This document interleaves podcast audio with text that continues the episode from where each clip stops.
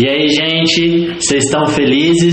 Estamos aqui para mais um podcast e hoje o tema é fermento. E cara, nós não vamos fazer uma receita de bolo. Apesar do Andrei ser o mestre cuca que ele assiste, como é que chama aquele seriado? Masterchef. Ele assiste todos os Masterchef, tem até um bip no celular dele para lembrar ele do Masterchef. E o Giovanni, que tem algumas receitas aí. Eu tenho alguma coisa na manga aí, Nós não vamos falar sobre uma receita de algum alimento. É um fermento que fala sobre o fermento espiritual.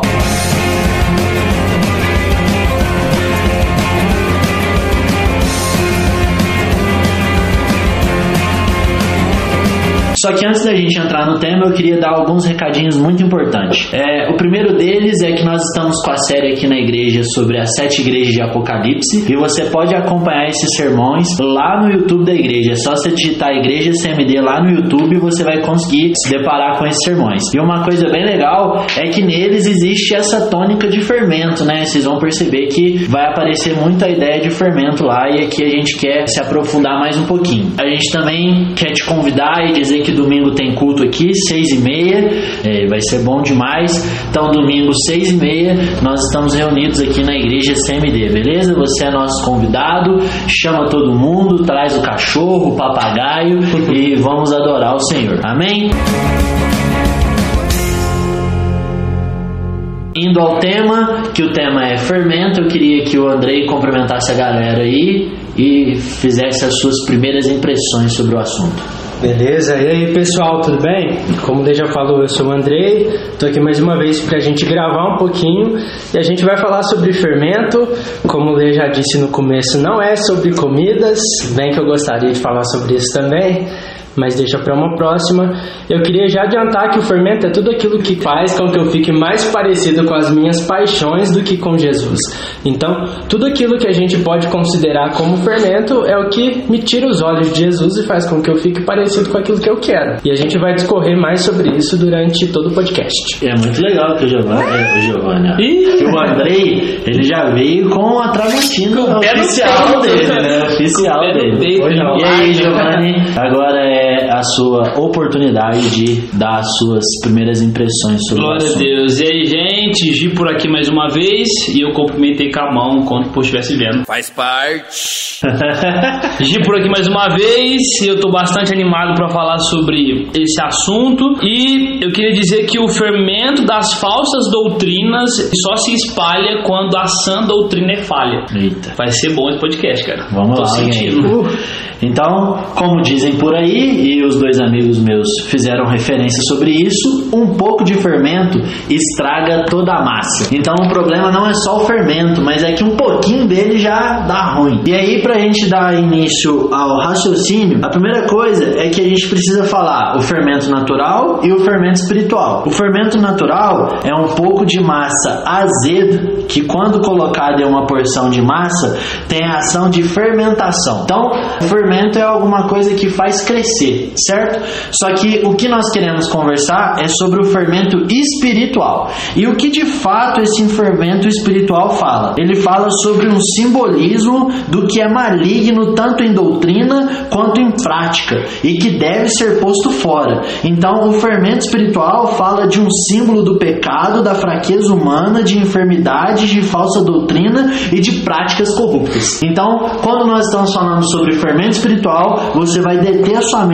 aí que é um símbolo maligno que destrói a igreja. E nós não estamos falando sobre demônios aqui, mas nós estamos falando sobre uma doutrina errada, sobre uma prática de pecado, sobre a fraqueza humana, sobre falsas doutrinas e práticas corruptas. Beleza? Então, isso é o fermento e o fermento tem que ser lançado fora. Então, o objetivo aqui é lançar todo o fermento fora. E aí, para a gente dar início aqui para cada um começar a expor, é, seria legal se a gente pontuasse os tipos de fermento que são mencionados na Bíblia. Então, a Bíblia fala sobre o fermento do mundanismo, o fermento do modernismo, o fermento da religiosidade, o fermento da sensualidade e o fermento do legalismo. Então, são esses cinco fermentos que vão aparecer, ok? E aí, a gente vai dividir pelos partidos judaicos e pelas igrejas. Todas elas baseadas nas escrituras.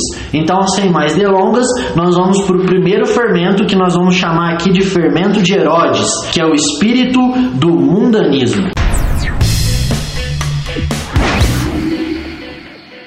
E aí eu queria ir com vocês lá em Marcos, capítulo 8, versículo 15, vai dizer o seguinte: Advertiu-os Jesus: estejam atentos e tenham cuidado com o fermento dos fariseus, que é a religião, e com o fermento de Herodes, que nós vamos chamar aqui de um fermento do mundanismo, certo? Certo. E aí, o que vocês podem dizer sobre esse fermento do mundanismo, o que ele é, como tirar ele da igreja, como identificar ele? Eu, particularmente, eu mudaria a palavra mundanismo para aterrado. Eu acho que o fermento do mundanismo é aquele cristão que ao invés de estar com os olhos naquilo que é superior, naquilo que é, é que está por vir, na cidade no qual o edificador é Cristo, na promessa vindoura, não. Ele quer construir a sua cabaninha no deserto. Então ele está aterrado. Sim, e a gente até conversou no podcast passado um pouquinho sobre isso, quando a gente falou sobre a diferença de ser igreja e apenas vir à igreja. É, não foi o tema principal, mas a gente acabou abordando um pouquinho disso. E o mundanismo, ele é a pessoa que é muito eu e você quando a gente quer ter o melhor dos dois mundos, sabe? Quando a gente quer estar com Deus, a gente foi tocado por Jesus, a gente quer amá-lo de todo o coração, mas ao mesmo tempo nós queremos permanecer com as práticas que a gente tinha antes de receber uma nova vida com Deus. O mundanismo, ele fala muito sobre a gente querer ressuscitar a nossa velha criatura que já está morta. Meu Deus. E isso é muito forte. É legal que a sua a frase que você iniciou o podcast, ela fala bastante sobre o fermento do mundanismo. Uhum. Ah, muito interessante você. É, e tipo assim, eu acho que a gente precisa entender que quando a gente fala sobre fermento, fala sobre essas ideias erradas, né, igual do mundanismo, isso é algo muito sutil, né? Então é muito sobre, cara, quem que te influencia? Quem que você ouve? Para onde você olha? Por quê? Quando eu deixo de olhar para Cristo, quando eu deixo, eu quero trazer mais para prática isso, quando eu deixo de congregar com os meus irmãos, quando eu deixo de frequentar a reunião dos santos, automaticamente começa a surgir diante dos meus olhos aquilo que nós chamamos aqui na casa de amor rival. Sim. Então começa a ser levantado alguns amores rivais ao amor de Deus e você começa a dar legalidade para isso. E aí o seu coração começa a ser corrompido. E uma vez eu estava no meu devocional diário e aí eu estava meditando muito sobre isso, sobre, cara, eu preciso ser fiel a Cristo, eu preciso me devotar somente a Deus e adorar somente a Ele. E aí o Espírito Santo falou no meu coração assim, Gi, no seu coração só existe um trono. Você só pode ser governado por uma pessoa. Ah. Então, nós escolhemos quem nos governa, se é o Espírito Santo, se é Jesus ou se é os amores rivais, entende? Então, o que o Andrei falou é muito isso. Cara, eu não posso receber o melhor dos dois mundos. Eu não posso ter 100% revelação de Deus e 30% de vontades próprias, entende? Ou eu sou 100% de Deus ou eu não sou, porque 90% não é ser de Deus. Ou é Deus ou é mamon. Ou é mamon. É isso. E é muito legal falar também que a intenção do fermento ele causa em nós uma mudança gradual. Se a gente pegar o fermento natural, ele não cresce de uma hora para outra, É. mas ele é colocado na massa e de pouco a pouco ele vai crescendo até a gente ver a massa inchando totalmente. É isso. A gente tem que entender que esses fermentos são pequenas coisas que a gente vai deixando levar durante a nossa vida com Deus e quando vê, a gente viu que tá alto demais, que cresceu demais e que o volume é muito maior do que aquilo que a gente espera. Então, é bom a gente considerar já, e a gente vai falar durante todo o podcast, que a gente não pode ter nenhum, né, nada de fermento dentro do nosso coração. É. E é interessante que é um pouco só, um pouco de mundanismo ou qualquer outro tipo de fermento que a gente venha citar aqui, um pouquinho só dele já vai levedar tudo. Vai fazer estragar tudo que você tem construído de bom em Deus. E aí, pra gente ir pro próximo fermento que nós vamos citar aqui, antes eu queria falar o fermento da dicção, que tem perseguido os podcasts. Eles têm impedido a gente de comunicar a mensagem. não consegue Nossa, tirar esse fermento da igreja. Jesus. Fermento dos saduceus e eu queria ir com vocês em Mateus 16, versículo 12, que diz o seguinte: Então entenderam que não estavam lhes dizendo que tomassem cuidado com o fermento de pão, mas com o ensino dos fariseus e dos saduceus. Então, quando nós falamos sobre o fermento dos saduceus, nós estamos falando sobre as doutrinas que estão corrompidas e que influenciam muita gente. Então, nós podemos chamar o fermento dos saduceus do modernismo. E o que, que eu quero dizer com modernismo aqui? É quando nós relativizamos os princípios, nós, uh, de certa maneira, dizemos que a Bíblia precisa ser atualizada e quando nós corrompemos a doutrina. A gente pode até dizer aqui que esse fermento seria os liberais da época. Sim. E por que nós estamos falando do partido dos saduceus e fazendo essa aplicação do liberalismo? Porque os saduceus eles deixavam de acreditar em muitas coisas, eles não acreditavam no sobrenatural, em espírito, em anjos ou na ressurreição do corpo. Então, eram pessoas que debatiam com um pensamento quanto moderno, mas que iam na contramão das escrituras. Uhum. Então, esse é o fermento que pode levedar tudo, quando você relativiza as escrituras e diz que ela precisa ser atualizada. Então, eu quero que agora vocês levantem a bandeira do absoluto de Deus, né? É É, quando, quando o modernismo ele. Quando, é uma pergunta a ser feita. Quando o modernismo começa a corromper a igreja? Quando ele atinge os princípios da fé. Então, para que ninguém entenda errado, nós não estamos pregando contra é, o tradicionalismo, não é isso, mas é muito pelo contrário, é sobre manter a tradição. Por quê? Porque a tradição é boa. E aí, quando eu começo a relativizar uma coisinha na minha vida, que é o que a gente está falando aqui. Por que, que um pouquinho da, da- de fermento estraga a massa? Porque hoje você relativiza, sei lá, ah, não preciso congregar com meus irmãos. Você acabou de relativizar. Por quê? Porque a Bíblia é absoluta em dizer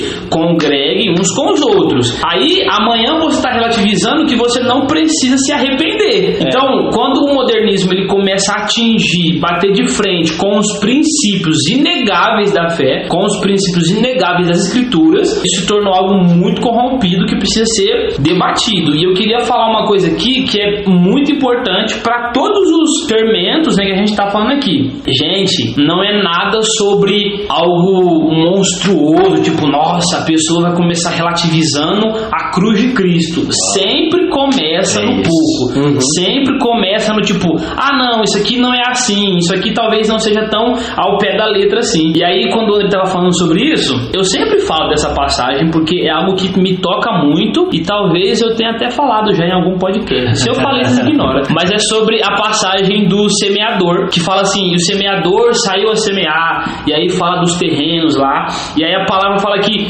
quando a semente foi lançada no solo espinhoso, fala assim, ó, crescendo os espinhos, sufocaram a semente. Ou seja, quando o semeador plantou aquela semente, os espinhos ainda eram pequenos. Então eles pareciam muito inofensivos. Mas aí quando passou o tempo e crescendo os espinhos, sufocou a semente. Então, É. cara, tudo aquilo que parece ser ruim, um dia vai ser grande e vai corromper tudo aquilo, porque a semente foi perdida porque os espinhos cresceram. Então, Sim. Nós devemos ser radicais contra as pequenas coisas que nos tiram dos princípios de Jesus. Perfeito que os dois falaram.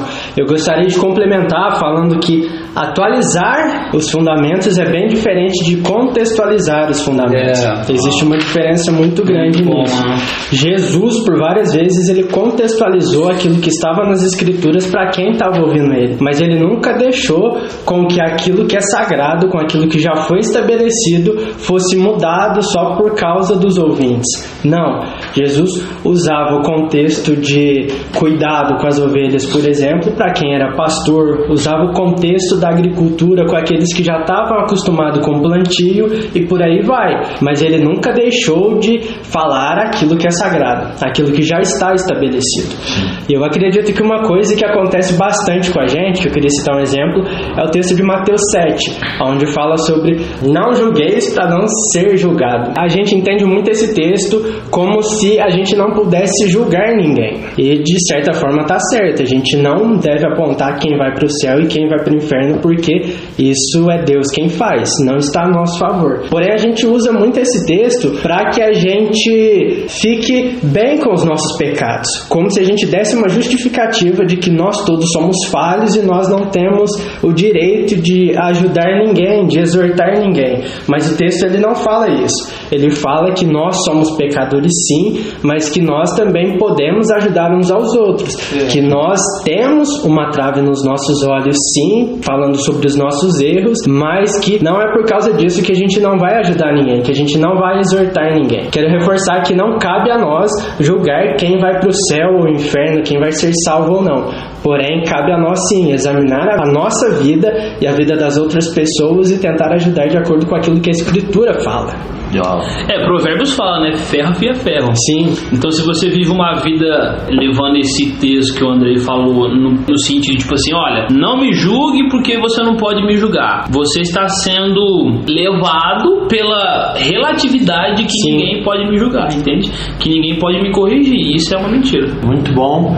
E pra gente fechar essa caixinha aqui, não vamos confundir o modernismo que nós estamos pontuando como um conceito que relativiza as escrituras com algo que é moderno. Por exemplo, você está acompanhando um podcast na sua casa e nós então estamos aproveitando uma ferramenta moderna para difundir a palavra de Deus. Então, nós estamos muito abertos ao moderno, mas nós não vamos deixar que o pensamento moderno modele aquilo que nós é. temos estabelecido. Uhum. É tipo assim, suponhamos que a partir de amanhã, para você ter um podcast, você precisaria falar que arrependimento não precisa, não é necessário. É. Aí nós falaríamos na praça sobre as escrituras, não no podcast. É, é isso, muito bom.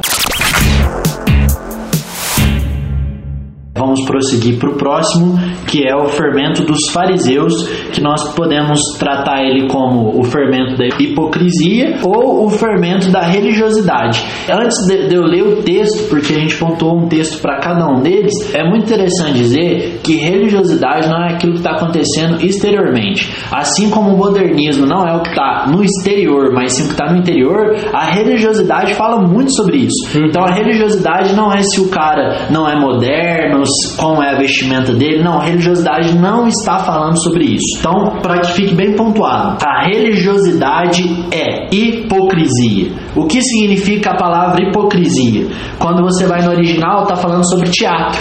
E o que, que é quando eu faço um teatro? É, eu estou vivendo de uma aparência. Uhum. Então, é o fermento da aparência e as pessoas que estão presas ao fermento da religiosidade, elas vão viver de aparência, elas vão sempre ser pessoas teatrais, ou seja, elas não vão ser vulneráveis, não vão estar na luz, não vão reconhecer os seus erros e quando alguém de alto escalão gospel, que não é o caso que nós acreditamos, mas entrando nesse conceito religioso, alguma elite espiritual chega, a pessoa se porta de maneira diferente, de jeito diferente, porque ela precisa passar uma imagem de que está tudo ok com ela. Ou, para até melhorar isso, quando ela vai à igreja, ela é uma pessoa pessoa, mas no dia a dia ela é outra. Uhum. Então nós estamos falando de alguém que é religioso e vive de aparência. E por que, que essa pessoa tem uma aparência? Porque ela precisa ser aprovada pelos homens. Ela muitas das vezes está perdendo a consideração de ser aprovada por Deus, que sabe de todas as coisas. Mas ela está preocupada com uma reputação terrena de homens.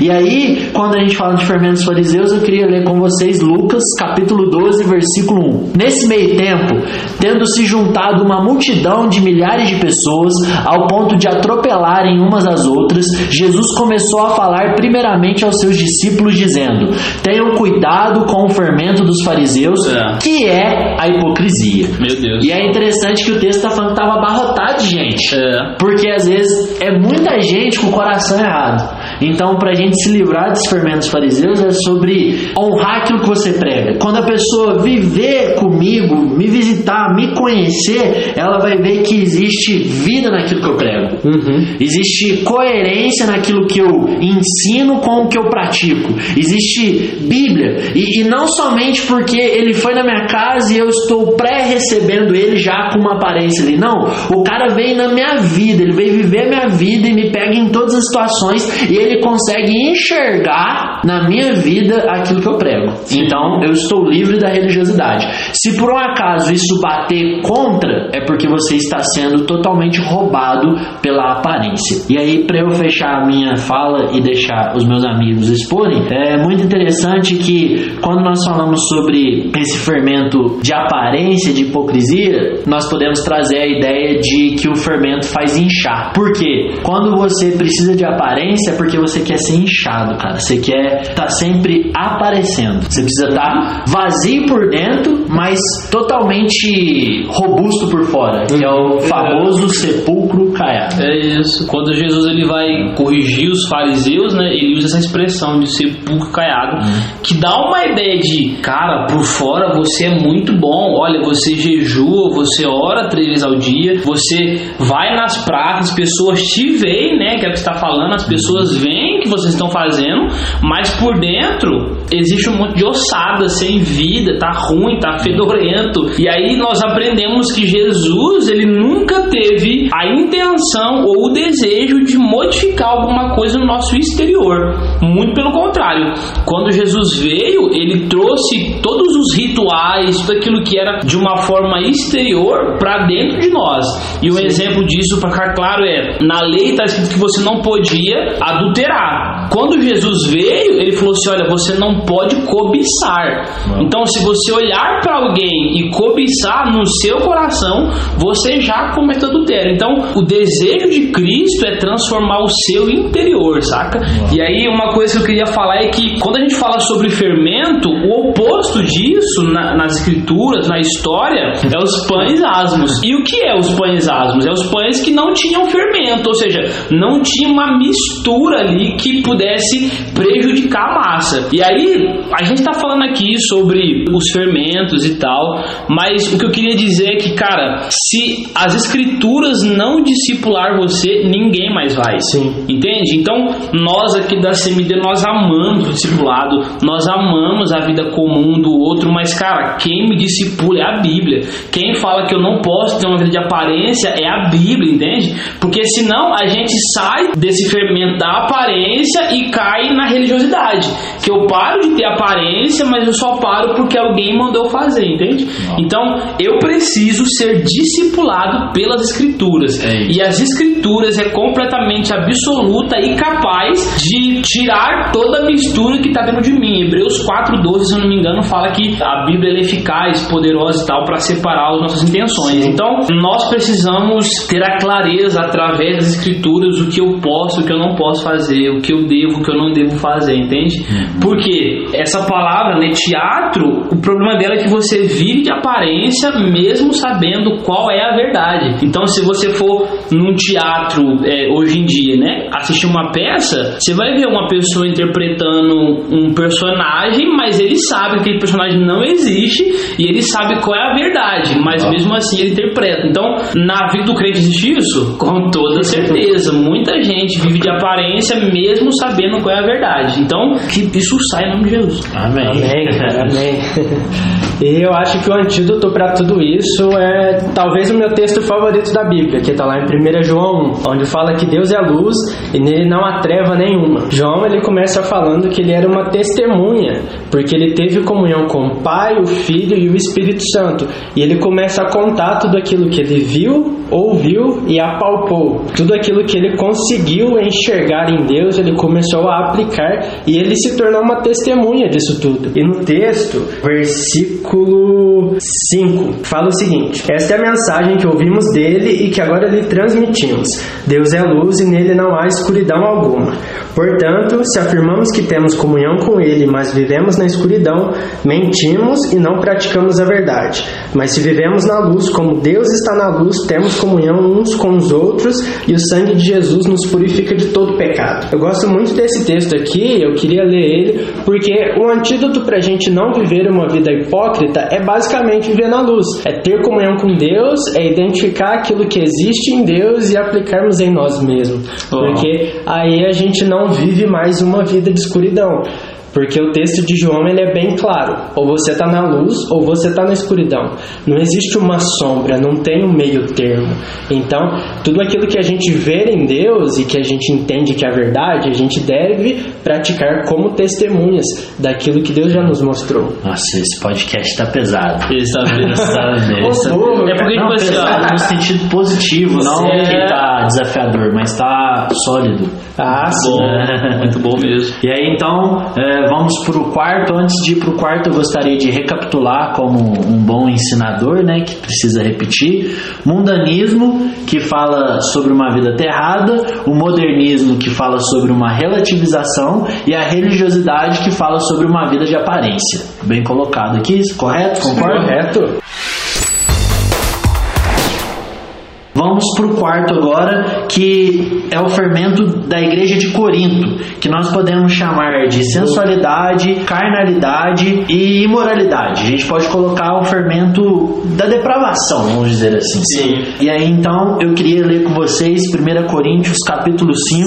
Eu vou ler o versículo 1 e depois vou ler o versículo 6 a 8. Por toda parte se ouve que há imoralidade entre vocês, imoralidade que não ocorre nem entre os pagãos. Meu Deus. A ponto de um de vocês possuir a mulher de seu pai. Versículo 6. O orgulho de vocês não é bom. Vocês não sabem que um pouco de fermento faz toda a massa ficar fermentada? Livrem-se do fermento velho, para que sejam massa nova e sem fermento, como realmente são. Pois Cristo, nosso Cordeiro Pascal, foi sacrificado.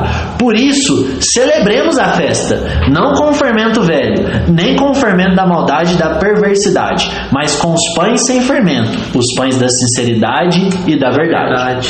Meu Deus. Bom, Caraca. é, queria fazer um merchanzinho aqui. Você precisa fazer esse EC, cara, que é a escola Conhecendo a Cristo, que acontece toda segunda-feira aqui na igreja, Às sete e meia da às noite. sete e meia da noite. Com o professor Leandro Garcia. Glória a Deus.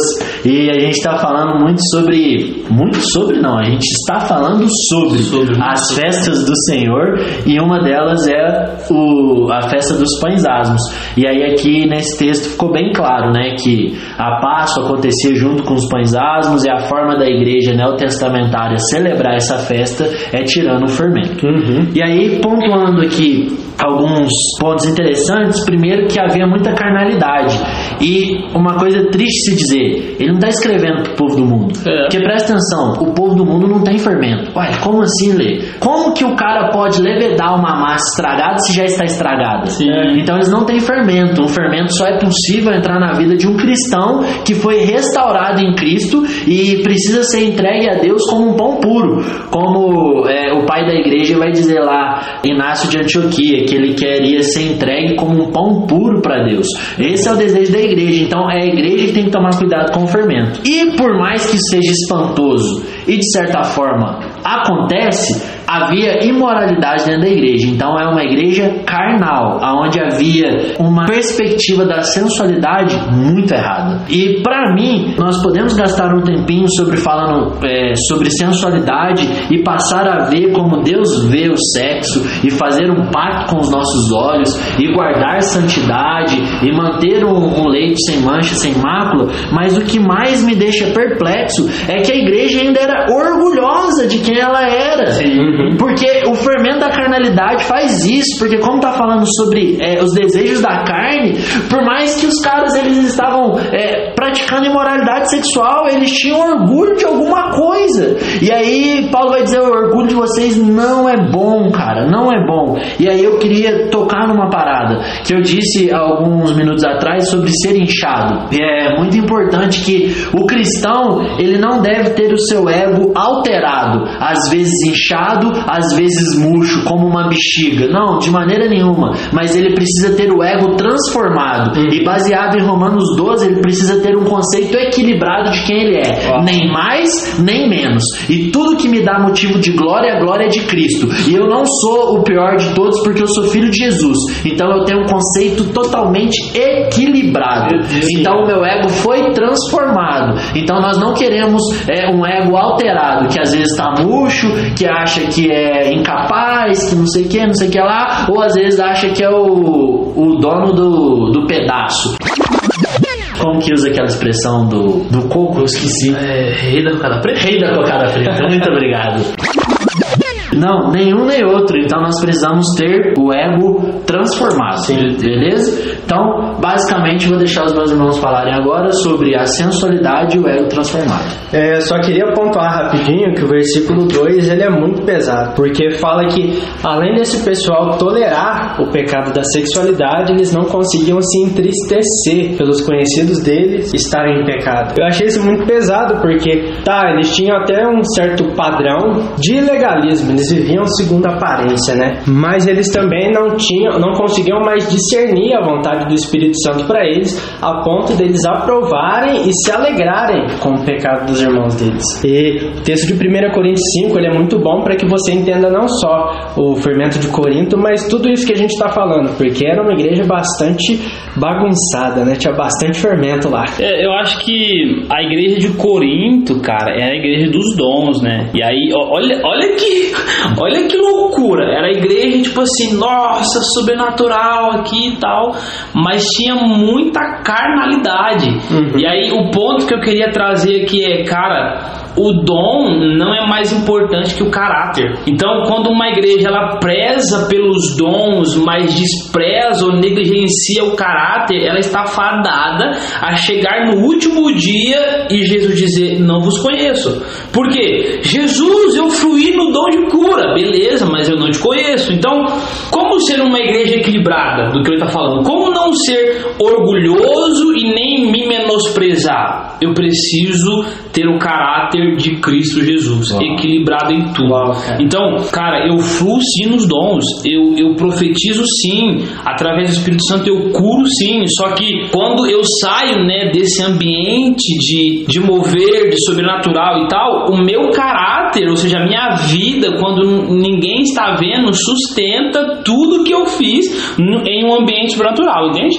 Então, o que é mais importan- importante? Os dons, uma igreja que se move, que é, que é profética, que é apostólica, que é que flui muito em sobrenatural, ou uma igreja que se parece com Cristo? Então, quando eu tenho meu caráter transformado e equilibrado, automaticamente eu fluo nos dons, automaticamente o Senhor se move no nosso meio. Então, preze por aquilo que realmente importa, cara. Preze pelo caráter, preze por conhecer Jesus e ser conhecido por Ele. E as outras coisas é bônus, mano. É isso. E não só sobre a sexualidade que estava totalmente depravada em Corinto, mas o capítulo 5 também fala sobre o orgulho e a arrogância que estava dentro do coração dessas pessoas. Elas chegaram num ponto em que elas nem se permitiam ser alinhadas mais. Elas achavam que elas estavam tão boas que elas não precisavam mais de correção e nada disso, que elas estavam aprovadas aos olhos de Deus.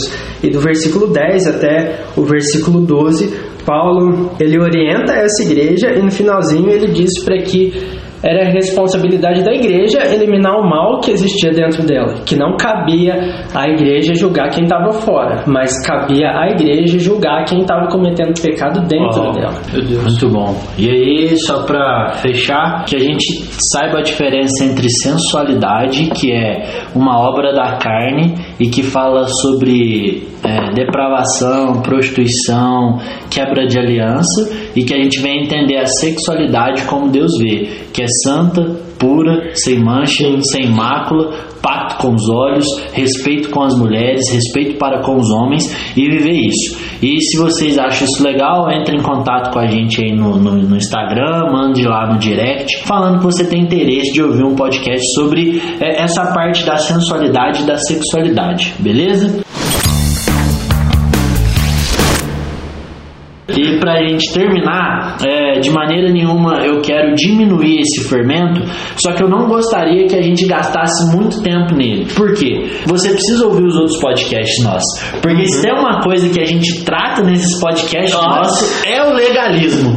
Então, você está convidado a bater qualquer um. Acho que tem um que chama libertinagem, legalismo, É, né? tem. E a gente conversa muito sobre isso. Só que aí, só para não perder é, aqui o fio da meada, então, Gálatas 5,9 vai dizer: um pouco de fermento leveda toda a massa. E aí ele tá falando de legalismo, porque a igreja da Galácia ela tinha um, um- um problema que ela não conseguia se liberar da lei. Então em uma mão ela tinha Jesus e na outra ela tinha Moisés. Só que o autor de Hebreus no capítulo 3 vai falar, cara, Moisés era um servo, Jesus é o dono da casa. E É. é, nós nos movemos com, pela, pela graça.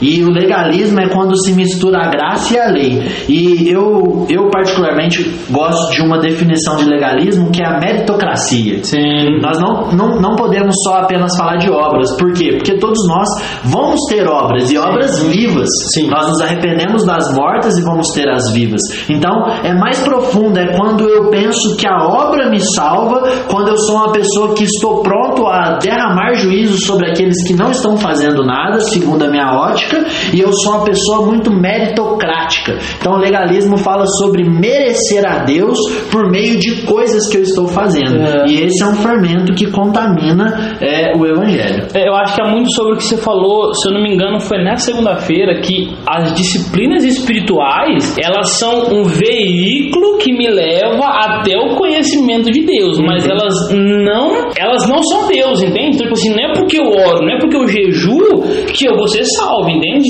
A minha oração e o meu jejum me leva para aquele que me salvou de verdade, entende? Então, se você acha que você é bom ou ruim quando você faz ou deixa de fazer essas coisas, você é uma pessoa meritocrática, entende? É isso. Porque creiais na obra de Cristo. Isso. É. É isso. E só para eu pontuar também, o que o Lê falou é muito interessante sobre é, o fermento ser basicamente um inchaço. Ele só serve para isso quando a gente fala sobre cozinha e tal. Ele só serve para inchar, ele não aumenta a qualidade da massa que está É. recebendo o fermento. E isso é muito importante porque pode ser que talvez a gente se ache muito bom, a gente acha que a gente deva ser reconhecido e querendo ou não, a gente deve receber um reconhecimento assim da liderança, vamos supor.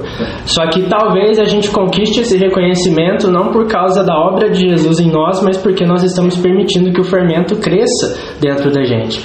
Não quer dizer que a qualidade vai ser aumentada, talvez a gente tenha bastante volume, mas no final isso vai trazer muito mais prejuízo do que benefício para a gente e para a igreja. É. Então, se a gente quiser realmente ser reconhecido, ser alguém grande, entre aspas, que a gente permita que o Espírito Santo nos leve neste lugar e não que o nosso próprio fermento faça com que a gente cresça. Uau. Muito bom.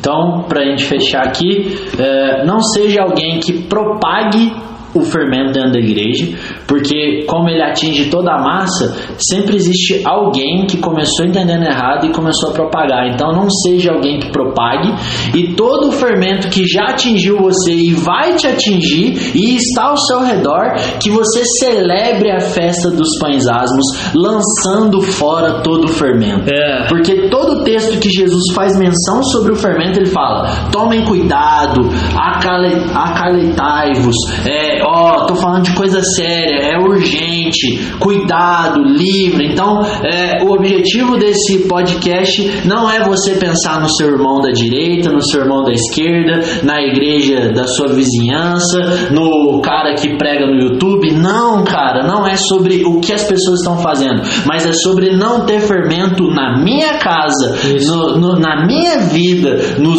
meus relacionamentos e na minha vida com Deus. É até interessante que isso está tá, tá marcando tanto é, a nossa igreja nesse período agora, que eu e a minha esposa nós estamos orando todas as vezes antes de dormir, a gente sempre fala: Senhor, tire todo o fermento da nossa vida. E se ainda há algum fermento que a gente não está identificando, revela para nós, mas não nos deixe ter volume e não qualidade. Perfeito. Tramontinas, oferecimento. Certo? Alguém quer falar mais alguma coisa? Se vocês quiserem um podcast sobre Masterchef também, chama lá no, no Instagram que nós vamos fazer. Eu e o André vamos fazer uma receita pra vocês. Beleza, então é, isso aí nem precisa colocar. e tamo junto, até a próxima. Valeu. Falou, Beijo. falou.